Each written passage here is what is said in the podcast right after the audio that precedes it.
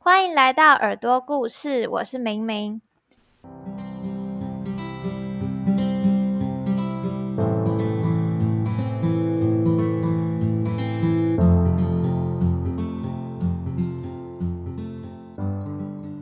从小到大，我们一路从幼稚园、国小、国中、大学，甚至念到研究所，大多数的人会照着我刚刚讲的学习历程这样走下去。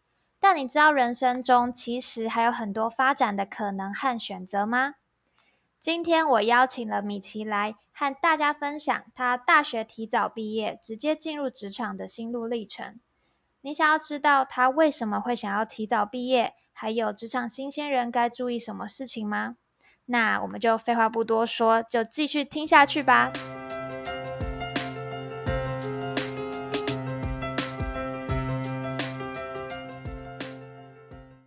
首先，我们先欢迎米奇。Hello，米奇。嗨，你好，嗨，明明，大家好。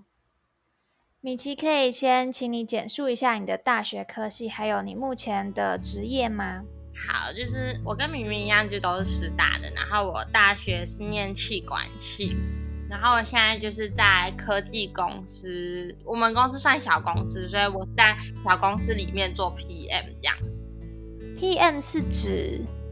呃，PM 其实它就是有点像，呃，如果大家一般所听到 PM 会想说，哎，有点像管理职这样。可是因为如果是在小公司里面，其实 PM 不可能是管理职，因为它需要负担的事情其实蛮多的。然后，呃，小公司的 PM 其实蛮像是 Product Marketing，所以它是包含产品加行销，所以它就是可能你要负责一个产品从就是规划到上线。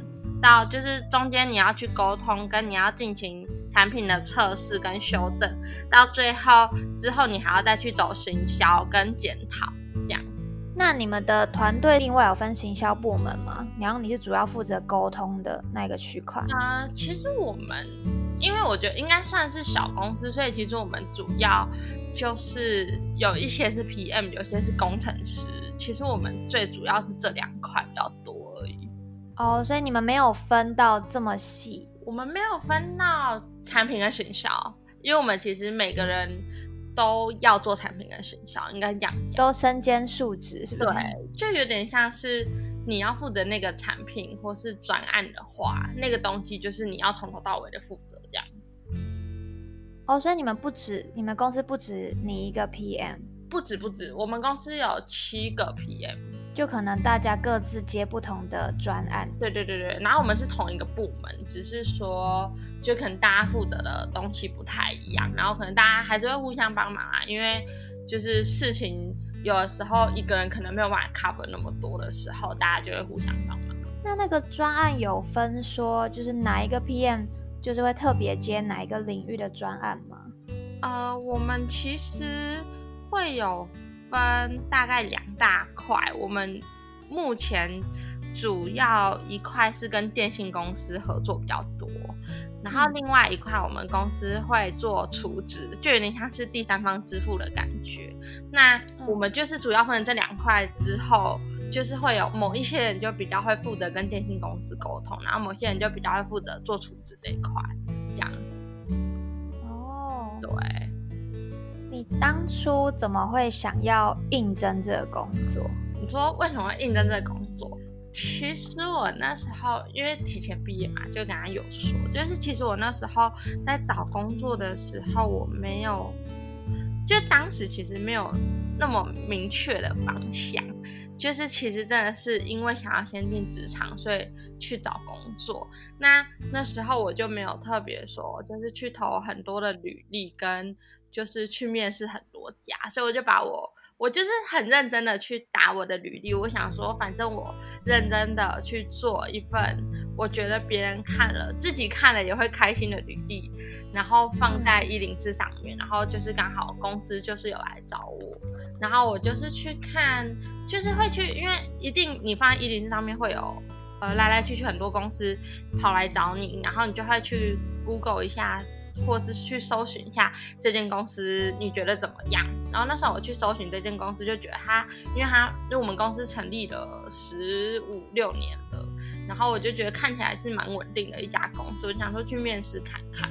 然后面试完之后发现，其实我们公司就是就是感觉就是一个稳定的工作，所以就想说去试试看，这样，对啊。所以你面试的就是蛮多家的，然后这一家是有录取你的？其实没有哎，我其实真的严格说起来，我只面试两家。然后哇，对，因为另外就是我真的没有认真，应该应该不能这样讲，不能说我没有认真，应该说我没有 一直在投，一直去投公司，应该这样讲。我就是把我履历放在一零四上面，然后就是我我我其实那时候是想说，就是看有没有公司要来，然后我就想说，如果到时候真的没有的话，我再去就是大量的投这样。这样大概是你放履历上去，然后多久之后有公司通知你？其实我大概我想一下哦，我应该是去年七月初左右放上去，然后我七月中就收到通知了。这么快？那你的履历真的是会让大家很开心的那一种？因为我我我觉得。履历可是因为现在这种讲话很难跟大家分享，但是我觉得履历是一个真的很需要去思考一下，要怎么把重点往上放，跟就是可能怎么样去排版，让大家会比较赏心悦目。我我可以简单用文字说明啊，就是可能呃大家平常在写履历的时候，可以尽量去呃做一些小标，然后嗯就是在不要不要一个段落写太长。就是可能每个段落你去找一个精华的重点写在标题上面，因为每一个面试，我觉得像呃像明明你自己就是写交换的履历，应该也知道，就是他们一般都看的太多份。太多份的那个备审资料了，所以他们没有办法每每一份都看从头到尾这样看，所以他会去挑呃那个重点，他觉得他想看的东西他在看，所以我就觉得履历其实标题会很重要，就是你要下一个吸引人的标题，那别人如果被你这段吸引，然后他被你这段感动，我觉得他就会愿意去找。可是当初你在写履历的时候，应该还是有一个。大概的职涯方向吧，不然你要怎么样？嗯，可能因为其实我那时候最主要锁定了两块，一块是人资，一块是行销。可是这两块其实差距也蛮大，所以我那时候就是真的有写一份人资的履历跟一份行销的履历，然后都放上去。对，然后我就是都放上去，然后看就是。就是我觉得就是在默默看说，因为如果你写的是行销的通履历的话，基本上就还是都可以用嘛，就不用写到太细。那今天你可以再针对，假如说这间公司来找你，你也可以再针对这间公司去做研究跟说明，在面试的时候再去详谈，我觉得也可以。哦，对啊，因为我觉得这对于就是可能新鲜人或是大家要找实习的人。是蛮好的方法。如果你现在不是很确定你要做什么，可能也可以照这样的方式，就是依照你大概想走的方向做一个履历，然后放在可能一零四上面，然后让公司来找你。对啊，对啊，嗯。然后我觉得排版跟就是我刚刚说标题真的蛮重要的。嗯，那我想要问你，应该就是也是我本人最好奇的，就是你为什么会想要提前毕业？为什么会想要提前毕业？对啊，你是我第一个认识，目前也是唯一一个就是提前毕业的人。那我们系有六个哎，啊，真的假的？不是，我们系如果算半年的话超多的，但是一年的话是六个。然后是，可是我们系是只有我一个是台湾人提前毕业，应该这样讲，就是其他五个人是外籍生。他们在回去是不是？那他们可能想说，就早点念完，早点毕业就可以回家工作的。哦，对啊。然后我是我是我们系唯一一个本国籍，然后提早一年毕业。所以我认识蛮多，我们系都是半年毕业，就是念三年半。那为什么会为什么会想要提前毕业？我觉得那时候有有一个蛮大的原因，就是除了除了说我学分真的修完了之外啊，就是其实我。在二升三的时候，就是我们系哎，对啊，明明是土传对不对？你们是不是有规定要实习啊？嗯，没错，你们也要我知道。嗯，我们气管系二升三的时候就是有规定要去实习，然后实习完之后，我就发现，呃，我觉得说真的，就是严格说起来，我觉得大学三年念起来，我觉得真的学到最多的地方是在，就是我那时候二升三暑假实习。就是我也不是觉得说在大学学不到东西，是会觉得台湾的产学落差可能还是有点大。就是，嗯，因为你在大学学到的东西很学术，然后可能进入到产业才是真的就是在磨练你要怎么去执行啊，或是规划，或是沟通。所以你就觉得想要赶快进入业界，后来就觉得说，那我就，嗯，赶快毕业，然后先去。工作磨练一下，这样对吧？那时候其实我觉得最主要原因是这个啦，因为就觉得说，与其我还要在大学再多花一年的时间，然后呃还找不到自己方向，那我也是可以进入职场，先去找自己，呃，就可能先有一个小小的规划，然后进入职场去找到自己更确定的目标。那也是蛮拼的，你要把学分在三年内修完。其实你认真除下来，就是一个学期可能二十出头这样。对啊，就是如果你没有多修其他学程教程什么的，应该是可以。对对对，因为气管系本身不能修教程啊。哦，嗯嗯嗯，对对啊。然后气管系本身就不能修教育学程的状况下，我那时候其实一开始有想说要不要去双主修或交换啊什么的。然后后来也是，我觉得真的是缘分啊，就是可能你可能。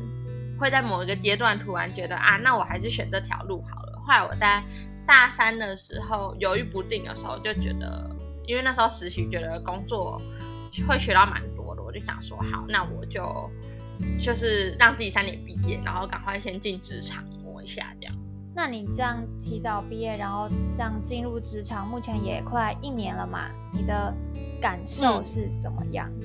有真的比较找到方向吗？一定会比较找到方向，但会很珍惜，应该说会会叫大家要珍惜大学。怎么说？怎么说？因为我觉得进职场有很多时间不是你可以自己选择的，应该这样。对，就是，嗯，我觉得它有好处有坏处。那我觉得好处就是你可能会多了很多自己的人生方向，跟你可能可以自己去调配。呃，你自己就我觉得那个自由有自由有不自由啦。应该说，你可能可以去呃选择你要跟怎样的人相处，然后你在出社会的时候，你会比较有经济能力去负担你想要买的东西，或者是你想要就是用这个钱去做什么事情，应该这样讲。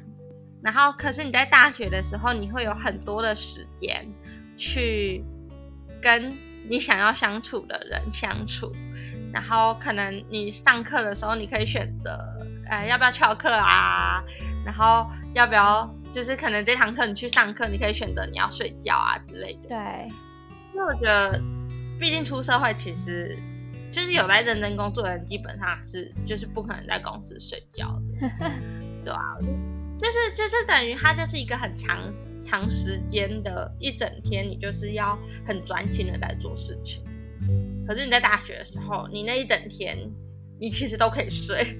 我觉得应该这样讲啊。所以你一开始很不习惯，一开始真的蛮不习惯。但现在就是因为一年了，所以其实也习惯了。那我自己觉得还是会找到人生方向，所以我就是你真的让我一年。就是再让我回到一年前，我觉得我还是会做这个决定，因为我一开始锁定行销啊、人资啊什么的，其实就是我现在做 PM，PM 要做的事情真的蛮多的，就是可能规划、沟通、行销什么的，全部都参与卡这样。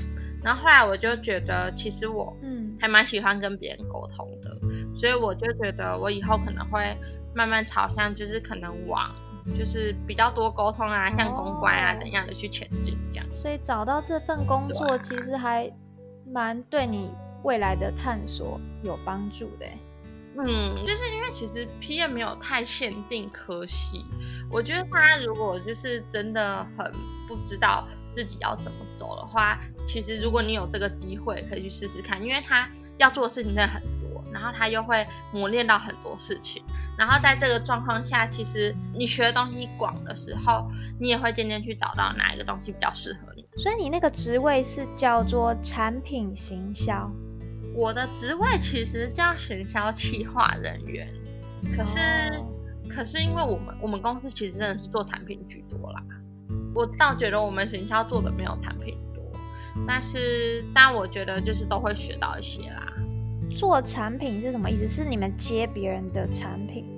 嗯，我现在接的那个服务算是一个命理的服务，就是我可能就是要负责架设，就是一些呃占卜的网站啊什么的，对。然后那个产品就是我可能要去规划那个网站大概要长什么样子，然后当然就是后面的逻辑，我们是会有合作厂商在帮我们写。就是我是说那个算命的逻辑啊，我们合作厂商会帮我们写。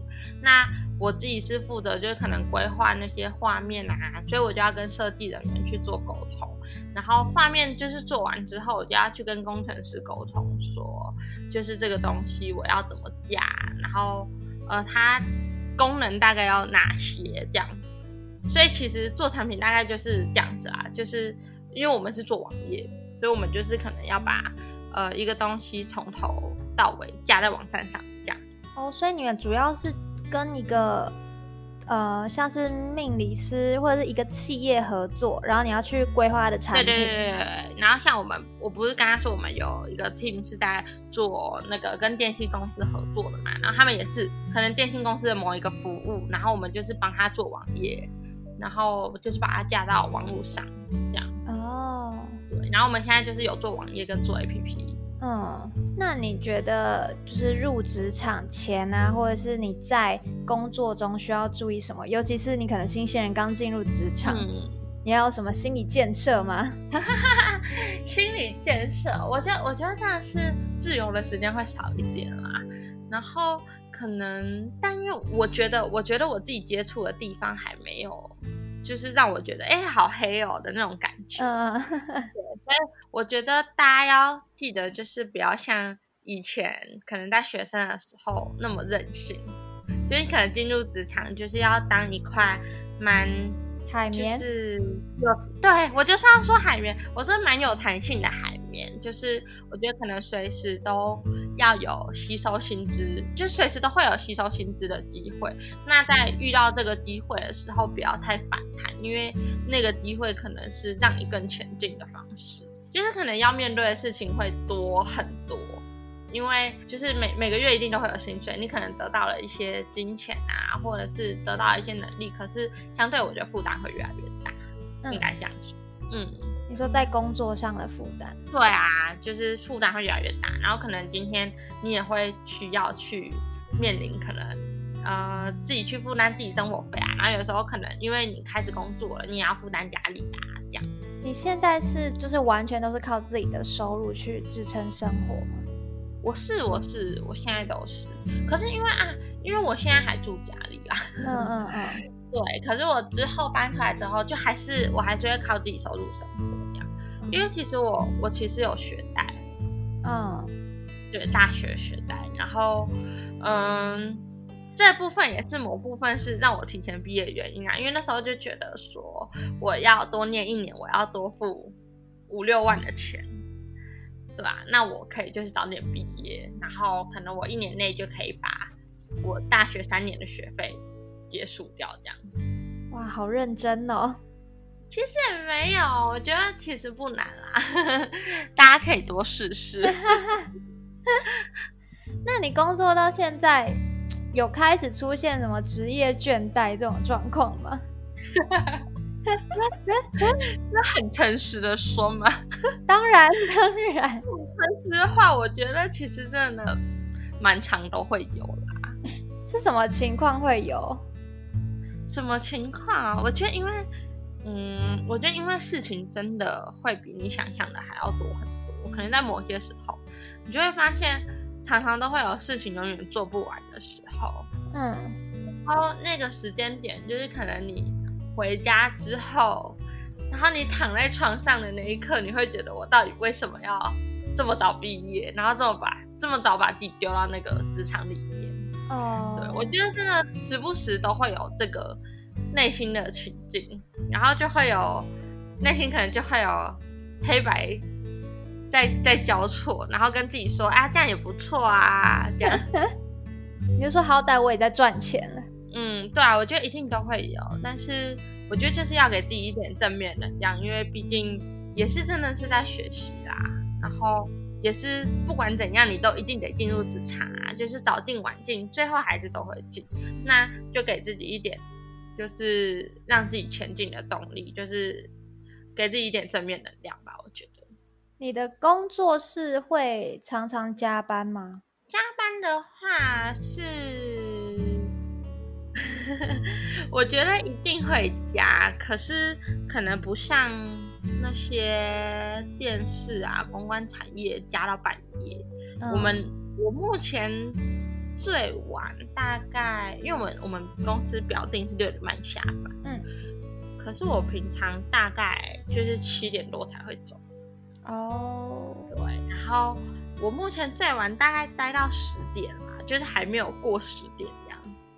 是要把一个专案完成才能走，对，可能可能那天刚好有一个活动要上线啊，然后可是那时候，嗯，来回沟通的状况下，可能不一定是你的问题让这个东西没有办法前进，有可能是呃工程师那边刚好卡住啊，他们刚好遇到一些车子上的问题，可是因为这个产品是你的，就是你要负责的。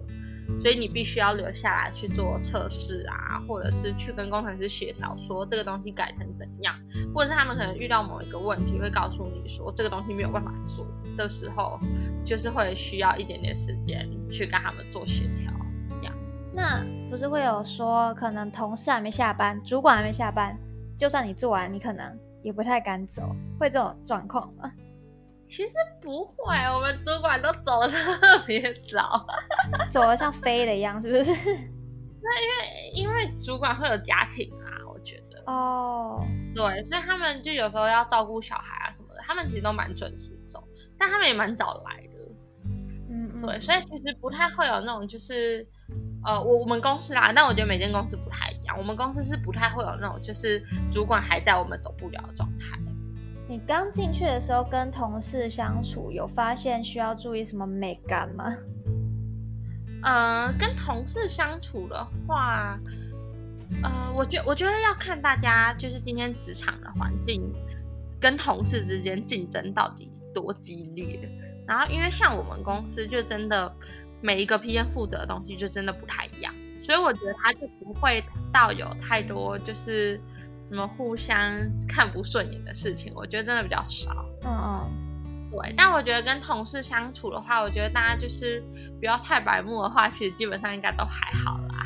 你们同事是差不多年纪吗？我们部门都算是蛮年轻的，就是就是跟我差不多，比我大一点点而已啊。啊，对啊。然后工程师就比较大，工程师可能他们差距就比较大，就是三十几的都有。三四十的都有。那刚刚听下来，就是我觉得应该会有蛮多人在想说，那可能我毕业就马上工作呢，或者是我想要继续呃升研究所，你觉得有什么样的建议可以给他们吗？好，我想一下，这题我之前其实也有想过，然后我就觉得说，如果你今天就是在你很明确知道。你现在就是要做什么？那在你知道你现在就是要做什么，然后你觉得你得到这个研究所的，呃，研究所这个学历非常非常重要的话，我觉得你可以朝研究所去前进。那我觉得如果你现在就是没有很明确知道什么才是你真的最想走的路的话，我其实蛮建议大家可以先进入职场去磨一磨，然后你会找到自己就是。最想走的路的时候，再去念研究所也不迟。然后也有可能在这个状况下，你觉得，呃，研究所不一定是你必须的学历，那你也可以就是一直工作，一直工作这样。然后如果你觉得就是，哎，你发现自己有什么不足的时候，你去念研究所，就是可能在那个状态下，其实会认，就是很多人都说进职场再进研究所的人，其实念研究所会比较认真，是真的。可是我也有听过一个说法，是你如果一毕业，然后你先去工作，然后你就会回不去那个读书的状态。害我那时候很恐慌，你知道吗？我觉得，那那那你现在，你现在是要念研究所？我要先工作啊，你要先工作，因为我也是像你一样，我不知道明确的我要读什么，所以我就会觉得那也没有必要，我也不会有动力读下去。对啊，那你要找工作吗？其实目前是有找到。呃，它也是偏行销，可是可能做的有类型可能有点不一样，因为行销毕竟是蛮广的一个产业。嗯，我必须要先跟你说，在你有画面能力的状况下，你进去做行销，你会发现你一直要做东西啊。啊 真的吗？一直要做素材。所以你也会被逼迫做很多素材，就是可能必须的，因为公司要省成本的时候就会这样。因为我们公司没有特别的设计人，尤其可能又是小公司的话，对，就是没有特别设计人员的话，基本上公司一定会想办法，就是抓住你的美术能力啊，就叫你做素材这样。对啊，但没关系啊，我觉得都是磨练，因为我觉得会是各种不同的学习。我觉得这就可能对你没有很明确说你一定要做什么的人，会是一个好机会吧。哦，然后我觉得根据你刚刚说的，我觉得，嗯，我觉得还是会遇到这种状况吧。但这种状况就是看你有没有毅力跟狠心。我觉得如果你真的很想念研究所的话，就是你就会想办法去念书，然后去充实自己，然后让自己进到那个环境下。或是有些人是可能读在职专班哦之类的，在职专班也有，可是在职专班其实蛮多会到就是念比较诶工作比较多年之后啊。